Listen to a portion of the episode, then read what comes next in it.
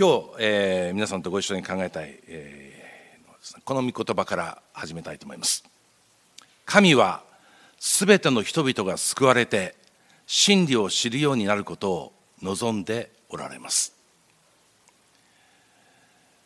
神の願いは神の望みはすべての人々が救われることです。そして真理を知ることです。救いを必要としている人々がたくさんいます。この日本にたくさんいます。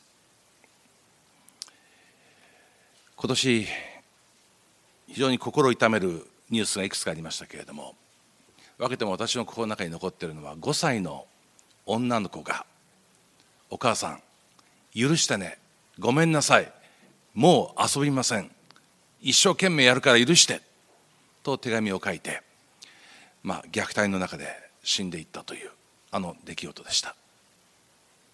親の愛だけは子供は裏切らないと信じています。しかしその親が子供を愛せない時代がやってきてしまいました。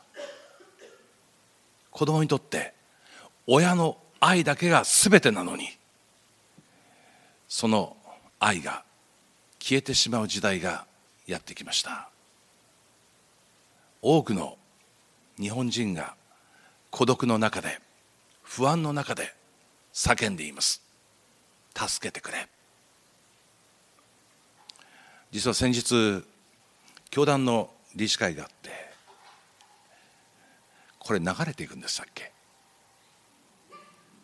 そうですか。じゃあやめましょう。あの本当に悲しい出来事がですね苦しみを背負っている方々たくさんいらっしゃる。でそういう一人一人を救いたいというのが私たちの神の願いです。宝刀息子の話をですね今日したいんです。でこの宝刀息子の話をなぜキリストがしたかというですねその前段が、えー、ルカ福音書の15章の1節から3節に書かれています。朝鮮人や罪人が皆話を聞こうとしてイエスに近寄ってきた。徴税人罪人。徴税人というのは2000年前のユダヤの社会で最も嫌われていた3種類の人間の一つです。当時ユダヤの社会で、えー、重い皮膚病と呼ばれるですね方々ですね。ハンセン病の方々。それから遊女。そして徴税人。この3種類は本当に意味嫌われていたんです。同じユダヤ人、神の民でありながら、この3種類だけは絶対に人々によって受け入れられませんでした。朝鮮人は決してこのような安息日の礼拝に参加することは許されませんでした。真面目なユダヤ人には彼らと会話することも、そして彼らと食事することも、同じ屋根の下に泊まるとんでもないことというふうに捉えていた。その朝鮮人、そして罪人というのは、これ犯罪者という意味ではありません。ユダヤの戒律に非常に無頓着なルーズな人々です。だらしのないユダヤ教徒たちです。そういう人々が話を聞こうとしてイエスに近寄ってきたんです。ラビと呼ばれるユダヤ教の教師たちのもとには絶対に近寄ってこない人々がイエスのもとにだけは集まってきた。すると、ファリサイ派の人々や立法学者たち、この人たちは真面目な超硬い人たちです。真面目なんです。もう神の立法を守ることに命を懸けているような人々です。その人たちが、この人は罪人たちを迎えて食事まで一緒にしていると不平を言い出した。不平、文句です。なんであなたは、あの人は、こんな人々と一緒に付き合ってるのか。そういう文句を言い出したんです。あのちょうど私がですね、まあ、ちょっとこう顔に傷のあるとかパンチパーマの方とかあの夜あのお化粧して街中でこうひらひらとですねした服装で、えー、お仕事をしているような女性たちと付き合った時に教会の皆さんは決して私を尊敬しないと思いますその時。えっどうしてあんな人たちと付き合ってんのって。怪しい。というふうに多分思われるから尊敬してくださる方は何人ぐらいいらっしゃいます？一本も手は上がらない。でキリストの周りにそういう人たちがたくさん集まってきたんです。でそこでイエスは次の例えを話された。な話された例えは3つありました。あの、えー、失われた一匹の羊の話。100分の1の失われた人たち。失われた1枚の銀貨。10分の1の失われた物語。そして宝刀息子。失われた弟の話。2分の1の失われた人たち。話です。羊は失われたことが分かっていました。自分が迷っていることは分かっていました。でも帰り方が分からなかった。その例えが一つ目。二つ目。銀貨は失われたことさえ分かりませんでした。もちろん帰り方も分かりませんでした。法と息子は失われたことは分かっていました。帰ることも帰るべきことも分かっていました。でもきっかけがつかめなかった。もう最初は好んで失われたんです。自ら失われたんです。帰っていくべきところがどこかも分かっていたけれどもどうやって帰っていっていいのかは分からなかった。そういう人たちの物語です。でこの法と息子の例えですが、えー、11節12節。またイエスは言われた。ある人に息子が2人いた弟の方が父親にお父さん私がいただくことになっている財産の分け前をください。と言った。それで父親は財産を2人に分けてやった。弟がですねお父さんと一緒に暮らしてるのはもう堅苦しくて不幸で不自由でもう仕方がなかったんです。もうここから飛び出て自由になりたい。解放されたい。幸せになりたいって思ったんです。この父親は神を象徴していることは皆さんよくご存知ですね。アダムとエヴァもそうです。エデンの園で幸せに暮らしてたんですけれどもサタンが誘惑する。お前たち本当は自由じゃないだろうって。だってこの木から取って食べれないんだから。不自由だよなって。神を殺せよ。そしてこの身を取って自由になれよ。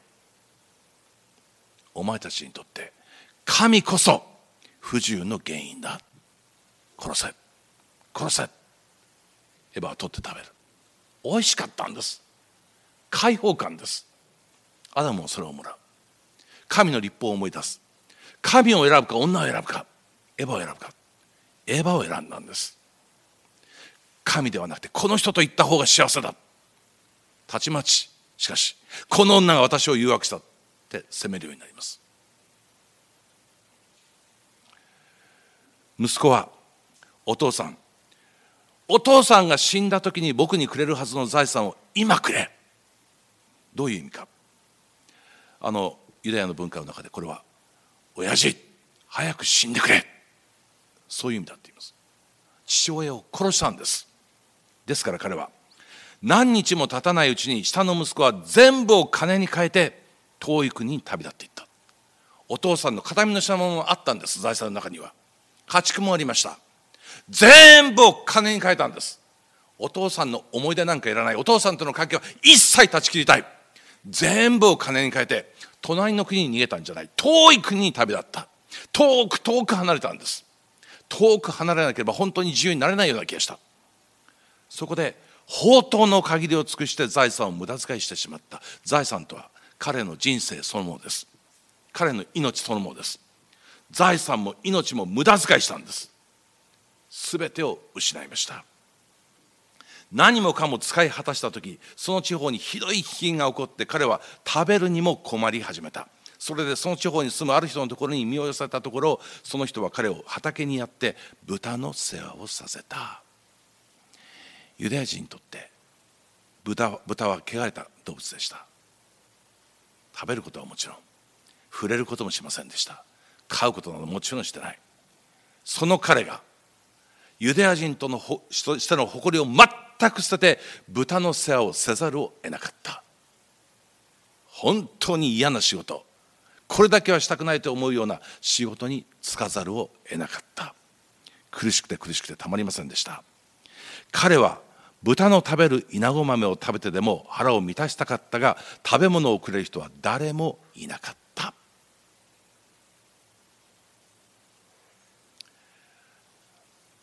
お腹が空いてただけではありませんでした。彼の心も乾きました。誰も助けてくれる人がいないんです。お金を持っている時はあんなに近寄ってきた友人も今は誰も近寄ってきません。誰も彼を助けてくれないんです。絶望的な状況でした。精神的な飢餓が彼を包み込みました。苦しかった。本当に苦しかった。絶望に襲われました。そこで彼は我に帰っていった。我に帰ったんです。どうして彼は我に帰ったんでしょうか？豚を飼ったから。お腹が空いたから。心が乾いたから。いろんな要素があります。しかし彼は我に帰りました。我に帰った一番大きな要素。それは何か？ちょっと後で考えます。父のところではあんなに大勢の人人々にあり余るほどのパンがあるのに私はここで飢え死の飢え死にしそうだ。ここを立ち父のところに行って言おう。お父さん私は天に対してもまたお父さんに対しても罪を犯しました。もう息子と呼ばれる資格はありません。雇い人の一人にしてください。まだ宗教史が残っています。私は天に対してもお父さんに対しても罪を犯しました。父と母を敬え。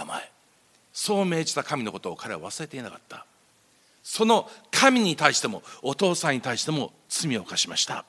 もう息子と呼ばれる資格はありません。雇い人の一人にしてください。我に帰って彼はこう言おうと思って決意して家に帰ります。アウグスティンスというですね初代の恐怖が、えー、彼はですね何て言うんですかね熱心なクリスチャンの家庭に生まれて育つんですが、まあ、ある時若い時にですね留学するんです。留学したその先で、えー、マニ教という異教にとらわれてそして本当に堕落してしまうんですね。もう酒を飲み、えー、いろんなものことをやってですねもう昼間からこう寝てるようなそんな生活に陥ってしまう。そんな彼のところにですねあの鳥田嫁鳥田嫁というですね子供の、えー、なんていうんですかね童童謡みたいなものが聞こえてきてその歌にはっと目覚めて聖書を取って読むんです。もう本当に、えー、カバンの奥底にしまった聖書を取って読んだ時に、えー、神に帰ろう。そう思うわけです。で彼はこう書きます。こう書くんですね。告白懺悔録と呼ばれる本を彼は書くんですがあなたは私たちをご自身に向けてお作りになりました。ですから私たちの心はあなたのうちに行こうまで安らぎを得ることができないのです。すべての人間は神の形に作られた。神に向けて作られた。だから私たち人間の心は神のうちに行こうまで本当の平安本当の安らぎを得ることができない。と彼は告白します。で彼がこの本心に立ち返る時に何が故郷で起こってたかというと有名な話ですね。彼のお母さんモニカというお母さんが毎日教会で泣いて祈るんです。彼の救いのために。彼が神のもとに立ち返るように祈るんです。毎日毎日泣きながら祈っているその女の姿を見てその教会の神父がある日彼女のもとにやってきます。あなたはいつも何を祈ってるんだ？何を泣いて祈ってるんだ？そう問われた時にモニカはアウスティンスが神のもとに立ち返るように祈っているということを伝える。その時に神父の言った有名な言葉です。涙の子は滅びない。母親が涙を持って祈る子は決して滅びない。この言葉に励まされてモニカは祈り続けます。アウス神のもとに帰ってくるんです。本当の平安を得ます。宝刀息子も本心に立ち返りました。なぜでしょうか？そして彼はそこを立ち父親のもとに行った。ところがまだ遠く離れていたのに父親は息子を見つけ見つけて哀れに思い走り寄って首を抱き接吻した。ボロボロになった息子が遠く離れてこちらに向かってきてるのを見た時に父親はそれをすぐ見つけたんです。なんで分かったんでしょう？変わり果てた息子をどうして父親は息子だ？と認識したんでしょうか？哀れに思って走り寄って首を抱いて接吻した。彼が本心に立ち返ったのもそしてまた父親がすぐに彼を見つけたのも父親がずっと祈り続けていたからです。彼が家を出たその日からこの父は祈り続けていました。その祈りが彼を本心へと立ち返らせます。その祈りがボロボロになった息子を息子だ。そして父親は走るんです。走り寄るんです。ユダヤの地方で父親が息子に向かって走るということは考えられないことだと言います。目上の者が目下の者に向かって走るということ。考えられないと言います。まあ日本では今師走といって先生方みんな走り回ってるんですけどユダヤの社会では考えられない。走り寄るのは奴隷若い者です。でも父親はもうなりふり構わず息子に向かって走り寄っていった。そして息子を抱いたんです。接吻した。ですね。息子は言った。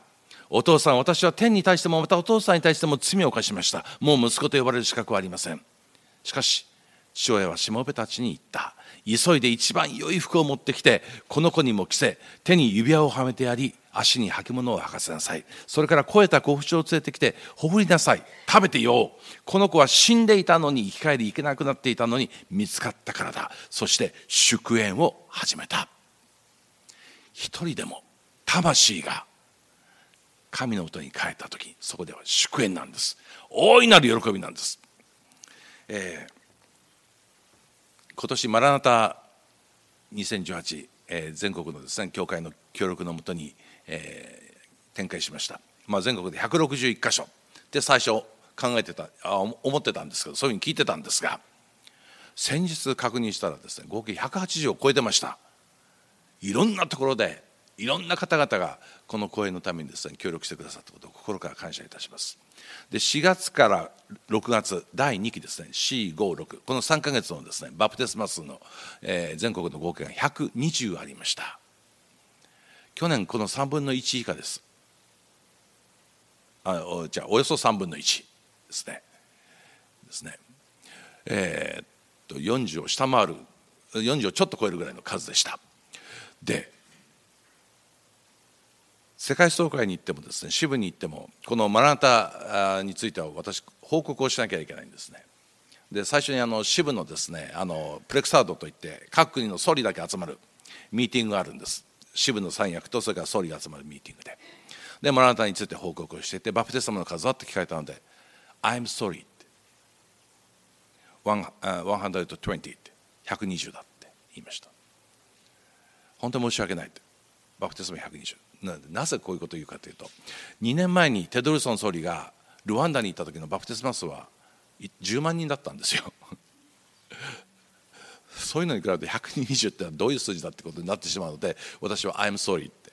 まあこれ日本人の謙虚さも伴ってるのかもしれませんけど「I'm sorry」そしたら他の国のあの総理たちがですねあの言うんです「総理じゃない」って。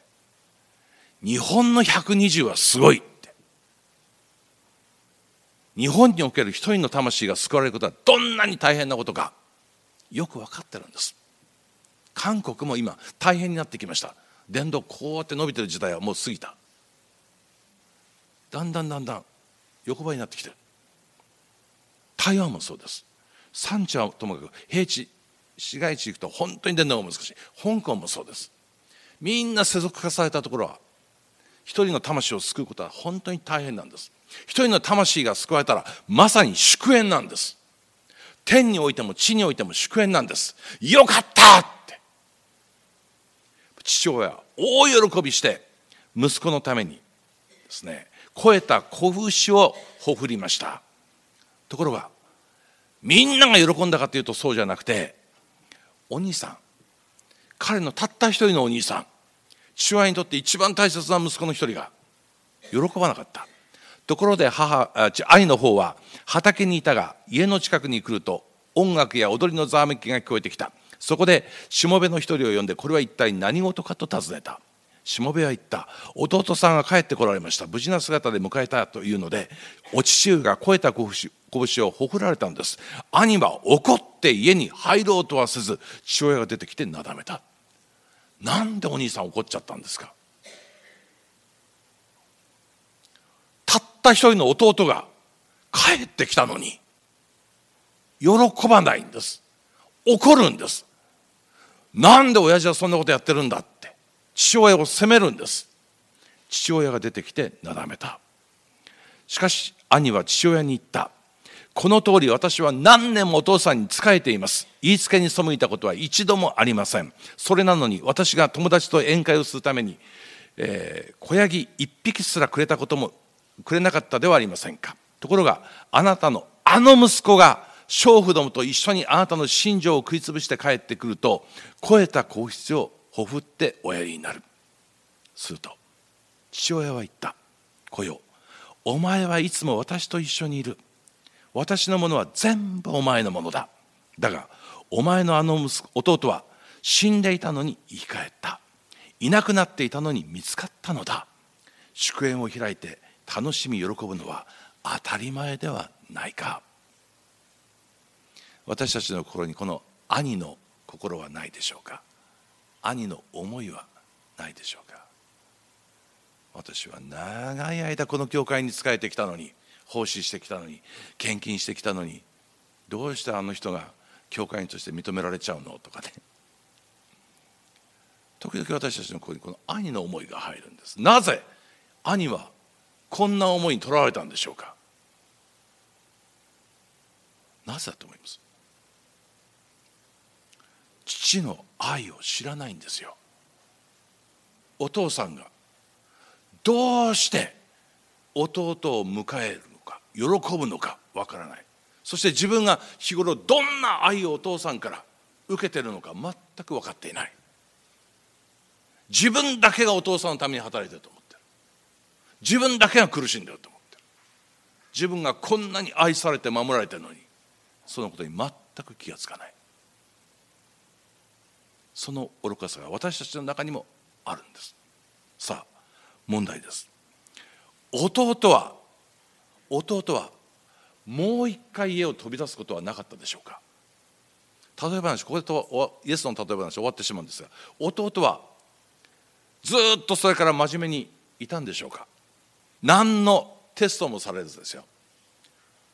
何の条件も出されずに無条件で迎えられた弟はその後ずっと父のもとにとどまり続けたんでしょうか。またふいとやっぱりここは退屈だ。やっぱりここは窮屈だ。飛び出すことはなかったんでしょうか。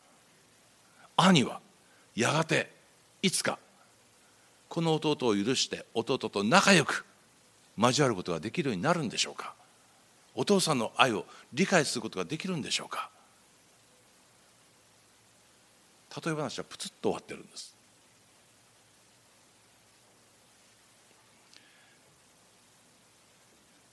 私たちがもし救われて天国に行ったとすれば天国では二度と罪は起こらないのでしょうか？再び再びあのアダムとエヴァのような裏切りは起こらないのでしょうか？最初天地が作られた時それは完全でした。罪のない世界だった。でもアダムとエヴァは罪を犯しました。神に背を向けました。離れました。同じことは天国で起こらないのでしょうか？この父の愛を知らない兄はいつか父の愛を信じて分かって理解して弟を抱きしめることができるようになるんでしょうか。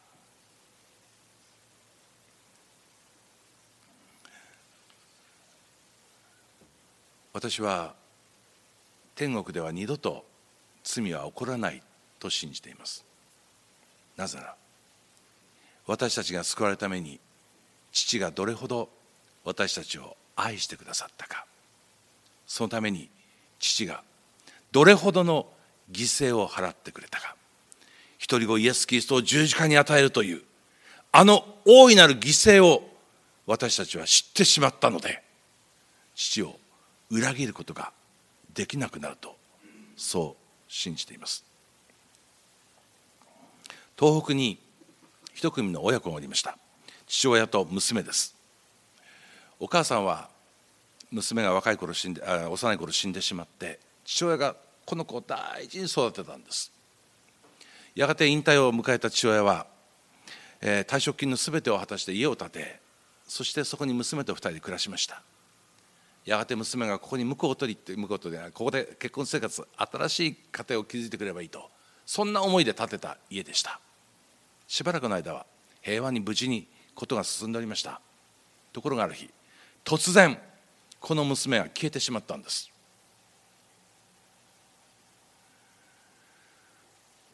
八方手を尽くして行方を追いました。しかし分かりませんでした。なぜ家から出てしまったのかその理由も分からなかった。どこへ行ったのかも分からなかった。祈るような思いで毎日を過ごしておりました。そんな時一つ二つ三ついろんな手紙が父親のもとに寄せられたんです。請求書でした。娘の負った借金の請求書が届いてきたんです。なんだこれは。不思議でした。やがて娘から一通の手紙が届きました。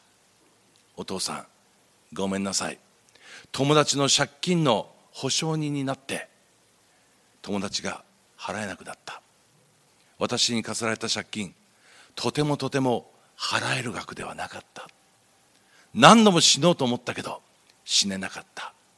今東京に身を隠しています。どうか探さないでください。ごめんなさいお父さん。ごめんなさい。そういう手紙でした。手紙を読んで父は全てを悟りました。そして一晩寝ずに考え翌日建てたばかりの家を売り払いました。そして借金の大半を払った。まだ借金は残っています。それから父親は小さなアパートに移り住んで朝も昼も夜も働いて働いて働いて息子の息子じゃ娘の借金を返し続けました。7年経ってようやく全ての借金を支払い終わった。その頃娘の居所も分かりました。最後の借金を払ったその日夜父親は娘に手紙を書きました。娘よ安心しなさい。あなたの借金は全部この父が払った。もうあなたは自由だ。安心して帰ってきなさい。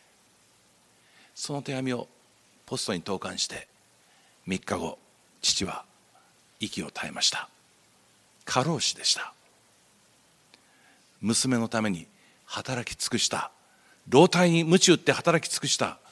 その疲れから父は息を引き取りました。しかし父は幸せでした。娘を娘を自由にしたからです。娘を救ったからです。父なる神も私たちを救うために私たちを自由にするためにどんな犠牲もいといません。その祈り涙の祈りは今日も続いています。母の母に関する御言葉です。女が自分の血のみ子を忘れるであろうか。母親が自分の産んだ子を憐れまないであろうか。たとえ女たちが忘れようとも私があなたを忘れることは決してない。見よ。私はあなたを私の手のひらに刻み続ける。刻みつける。母親が赤子を忘れることが一時もないように。たとえ忘れたとしても私はあなたを忘れない。と主は言われます。その手のひらに私たちの名が刻まれてるからです。キリストの手のひらには十字架の釘跡がある。この釘跡は永遠に消えないとエレン・ホワイトは言います。唯一永遠の御国で罪の痕跡を残すものそれはキリストの手のひら。十字架の釘跡です。そこに私たち一人一人の名が刻まれてる。ズキズキと痛み続けるその傷跡に私たち一人一人の名前が刻まれてるんです私はあなたの名前が刻まれていて、あなたが救われるために、あなたが自由になるために、あなたが永遠の命を得るために、私は十字架に命を捨てた。そのことが、そこにしっかりと残り続ける。誰が、この傷跡を無視していいでしょうか誰が、この傷跡の痛みから遠く背を向けていていいでしょうか。私たちは本当に今この父の祈りに応えて父の愛を受け取りたいと思います。父の愛をもっともっと深く知りたいと思います。そして父のもとにいることを喜ぶものでありたいと思います。教会に喜びがなかったら誰がこのグループに加わりたいと思うでしょうか。教会に本当の自由がなかったら誰がこのグループに加えたいと思うでしょうか？私あのアメリカで牧師をしている時にですねある時一人の学生が私にこう言いました。先生バプテスマを受けたい。どうして？自由になりたいんです。驚きました。学生伝道って難しい。若者伝道って難しいんです。なぜ？クリスチャンになるということは不自由になることだとみんな思ってるから。キリストに結ばれた時に本当の自由があるって分かってる若者は少ない。クリスチャンになったらあれもダメこれもダメ。教会にも行かなきゃいけない。あれもしなきゃいけない。もう不自由になるようなそんな気配あの気持ちしかないのに。この若者は学生でありながらですね。バプテスマを受けて自由になりたいって言ったんです。そうです。キリストにつながること神につながること神の家族になることそれは自由になることです。本当の意味での自由になることです。私はあなたを自由にするために手のひらにあなたの名を刻んだ。神はこう言われます。彼らに言いなさい。私は生きていると主なる神は言われる。私は悪人が死ぬのを喜ばない。むしろ悪人がその道から立ち返って生きることを喜ぶ。立ち返れ。立ち返れ。お前たちの悪しき道からイスラエルの家よどうしてお前たちは死んでよかろうか。アンスク人学校の時にもお話しさせていただきましたけど罪っていうのはですね犯罪を犯すということ悪いことをするということではなくて自分の命を呪うこと人の命を呪うことです。自分の命を受け入れることができないこと感謝することができないこと。多くの今日本人があ襲われているこの孤独感虚無感。自分なんか生きてても意味がないと思ってしまっている思い。そして他人に対する同じ思い。あいつには生きてる意味がない。資格がない。あいつが憎い。あいつさえいなければ。それが罪です。その罪の道から立ち返れ。立ち返れ。もっとあなた自身を愛しなさい。受け入れなさい。感謝しなさい。あなたの家族を受け入れなさい。感謝しなさい。あなたの友達を隣人を感謝しなさい。受け入れなさい。喜びなさい。立ち返れ。どうしてお前たちはその苦しみの中で死んでよいだろうか。父なる神は今日も私たちのために祈っておられます。まず私たちがこの父の神のあ父の神の愛の中にですね立ち返っていきたいと思います。そして心がですねその愛にあふれるまで御言葉を読み祈りたいと思います。そして私たちの家族のためにも神は祈っておられる。家族の救いを本当に祈りたいと思います。そして隣人の救いを祈りたいと思います。神は全ての人が救われてそして真理を知ることこの神の愛を知ることを望んでおられる。今日そのことをもう一度改めて心の内にしっかりと刻みたいと思います、えー、世界総会10月に世界総会の年次理事会に毎年出席するんですがその後でアメリカにあります日本人協会をですねご訪問させていただきます。今年はあのカナダのトロントにあります日本人協会を訪ねました。で説教を用意していったんですけれども、えー、私が出席した安息日の次の月曜日から講演会をやる希望の扉講演会をカナダのトロントの日本人協会でもやるということだったので講演会に向けてですねもう神の愛を本当に私たちは語っていきましょうというお話をしたんですね。で神の愛から神からどれほど愛されているかというお話をさせていただきました。で日本に帰ってきてあのトロント日本人協会の牧師をやっております小川春次先生からメールが来ました。でそのメールにこういうことが書いてあった。あの先生が説教してくださった安息日に私たちの教会に私たちの教会員ではないアドベンチストの方が訪ねてこられました。私たちの教会に誘われてその日出席した。で先生のメッセージを聞いてまた教会に来ようと思った。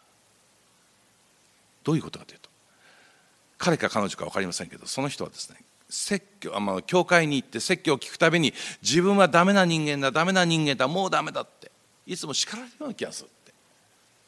そしてもうこんなに気持ちが沈むんだったら教会には行きたくないと思って教会をずっと離れてた。